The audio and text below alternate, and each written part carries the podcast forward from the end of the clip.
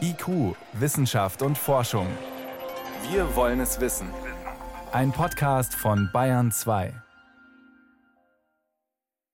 Alleine sein, keine sozialen Kontakte pflegen, diese Unsicherheit, wie es weitergeht. Viele Menschen bekommen jetzt psychische Probleme, weil sie mit dieser Situation einfach schwer zurechtkommen, ist auch verständlich. Und manchmal könnte man ja den Eindruck bekommen, es gibt eigentlich nur noch eine Krankheit, Covid-19. Aber auch vor dieser Pandemie waren natürlich schon Menschen krank, körperlich und auch insbesondere psychisch. Was macht Corona mit diesen Menschen, die zum Beispiel in therapeutischer Behandlung sind?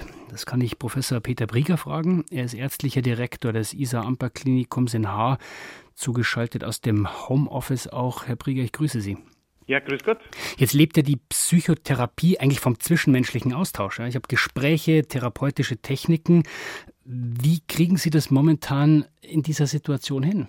Ja, das ist eine ganz spannende Frage. Wir haben letztlich zwei Dinge, die wir da zu beachten haben. Zum einen ist ja das Ganze noch nicht so ganz lang. Also der 13.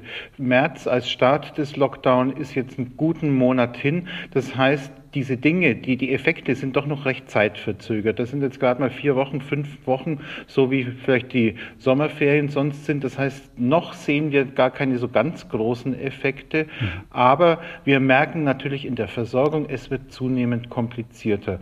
Was wir und viele andere ganz kurzfristig gemacht haben, ist tatsächlich mehr auf Video und auf Telefon umzustellen. Und Gott sei Dank klappt es ja heutzutage mit den ganzen sozialen Medien viel besser als äh, noch vor ein paar Jahren. Und wir machen Videosprechstunden und Telefonsprechstunden.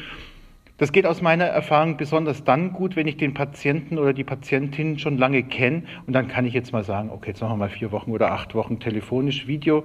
Schwieriger ist, wenn es tatsächlich ein Erstkontakt ist. Also da finde ich es immer noch ein Medium, was komplizierter ist. Aber wir haben tatsächlich inzwischen viele Kanäle, um im Kontakt zu bleiben. Mit den Patienten, die man schon kennt, sagen Sie, jetzt kommen ja, könnte ich mir vorstellen, auch viele dazu, die wirklich aufgrund dieser akuten Situation neu sind. Patienten, Menschen, die einfach Probleme haben. Kann man da über Videokonferenz was machen? Wir versuchen es teilweise, aber da ist es sicherlich nicht so gut bei Neuvorstellungen. Man muss aber schon sehen, wir haben noch unser normales Versorgungssystem. Wir sind als Krankenhaus, als Isar-Amper-Klinikum weiterhin in Betrieb. Wir haben zwar Kapazitäten runtergefahren, weil wir alles Planbare eingestellt haben, wie das ja auch die Bundesregierung und die Landesregierung von uns verlangt.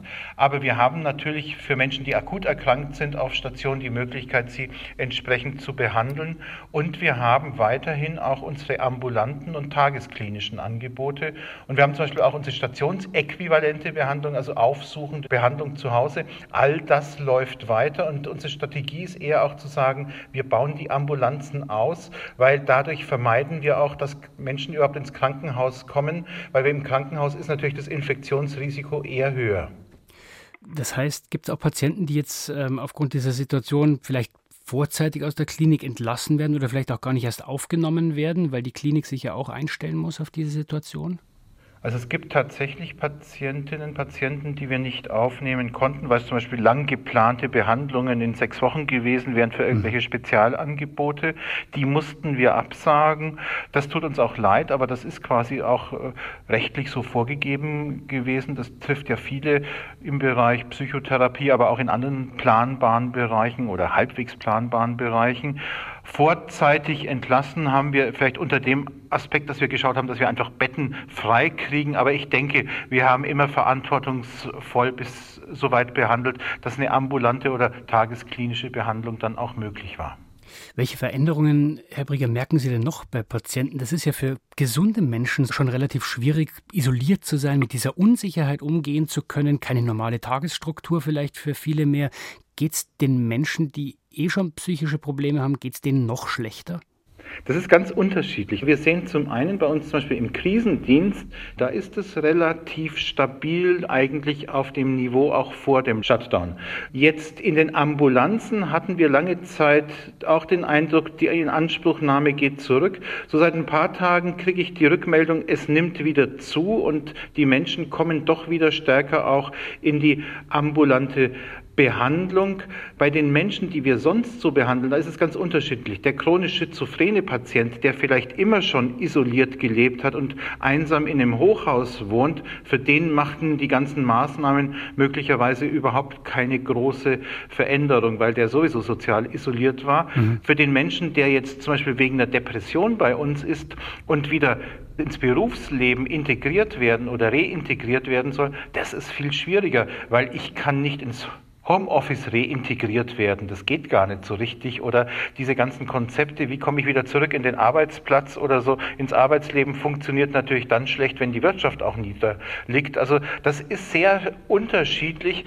Im Moment sehen wir noch keine so ganz akuten Effekte. Ich gehe aber davon aus, dass es eben zeitverzögert ist und dass in den nächsten Wochen tatsächlich die Menschen auch merken, was das mit ihnen macht. Und deswegen ist es vielleicht aus psychosozialer Sicht doch jetzt ganz gut, wenn die Maßnahmen eine, ein Stück weit eine Lockerung oder eine Normalisierung kriegen, auch wenn absehbar ist, dass wir lange damit leben müssen. Gibt es denn auch das andere Extrem, dass es Patienten plötzlich besser geht, weil sie sehen, ich bin nicht allein mit diesen Problemen, viele andere haben das auch und wir reden auch mehr darüber? Das habe ich so bisher nicht wirklich gesehen, dass es quasi zu einer Besserung führt. Was vielleicht schon äh, positiv wirkt, ist, dass es jetzt doch auf anderen Ebenen auch positive Anzeichen gibt. Es gibt ja doch auch Formen der Solidarität. Mhm. Ein Freund von mir hat mir jetzt erzählt, die haben ein Hinterhofkonzert gemacht mit DJ sogar. Jeder hat auf seinem Balkon getanzt. Wenn man natürlich so eine soziale Umgebung hat, dass das so zusammenhält oder all die Dinge, die jetzt quasi kostenfrei gestellt sind, wenn ich die Münchner Stadtbücherei rund um die Uhr kostenfrei nutzen kann und ohne große Prozedur, das ist natürlich schon ein Gewinn. Da gibt es Menschen, die von sowas durchaus profitieren, aber dass quasi die Rahmenbedingungen eher positive Auswirkungen haben, habe ich nicht wirklich gesehen bisher. Wenn ich merke, Herr Brieger, ich komme schwierig damit zurecht, wie die Situation momentan ist mit dieser Isolation, was sind denn einfache Dinge, die ich tun kann? Ja, das allererste ist, das sehen wir mit einer gewissen Sorge, das ist nicht nur in der Psychiatrie und Psychotherapie so, sondern in der ganzen Medizin, dass die Inanspruchnahme von anderen Hilfen zu stark abnimmt. Also die Menschen trauen sich nicht mehr zum Arzt oder Psychotherapeuten, weil sie Angst haben, sie stecken sich dort an. Ich würde denken, wenn jemand behandlungsbedürftig ist, muss er weiterhin auch Behandlung suchen und die auch in Anspruch nehmen. Also das ist wichtig. Da sehen wir gerade einen Rückgang. Das sind die Menschen, von denen Sie gesprochen haben, die so ein bisschen auf der Schwelle stehen vielleicht. Genau, also viele, die vielleicht zu anderen Zeiten zum Arzt gegangen wären oder zum Psychotherapeuten, die würden jetzt nicht gehen, weil sie Angst haben, dass ich mich anstecke oder dass das vielleicht gar nicht notwendig ist oder dass die alle nur Corona behandeln. So ist es nicht. Die Behandlungsangebote bestehen gehen weiter fort. Und wenn ich auf Frühsymptome achte, wenn es um Depressionen geht, Früherwachen, Antriebsarmut, Hoffnungslosigkeit, Grübeln, Niedergestimmtheit, dann soll ich auch entsprechende Hilfe in Anspruch nehmen.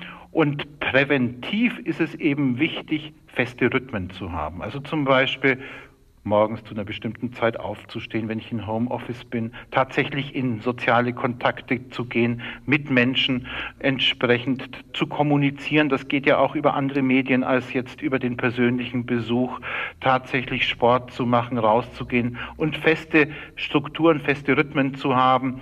All die kulturellen Dinge, die jetzt verfügbar sind, wenn auch digital nutzen. Da gibt es viele Chancen, um sich da auch weiterzuentwickeln. Ich glaube, das Schlechteste ist, sich zu verbarrikadieren oder zu vereinsamen oder sich in Verschwörungstheorien zu verlieren oder ähnliches.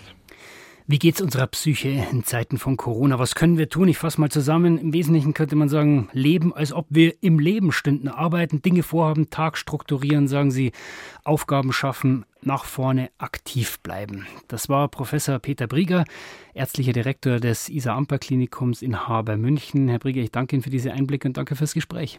Ja, danke Ihnen für Ihr Interesse.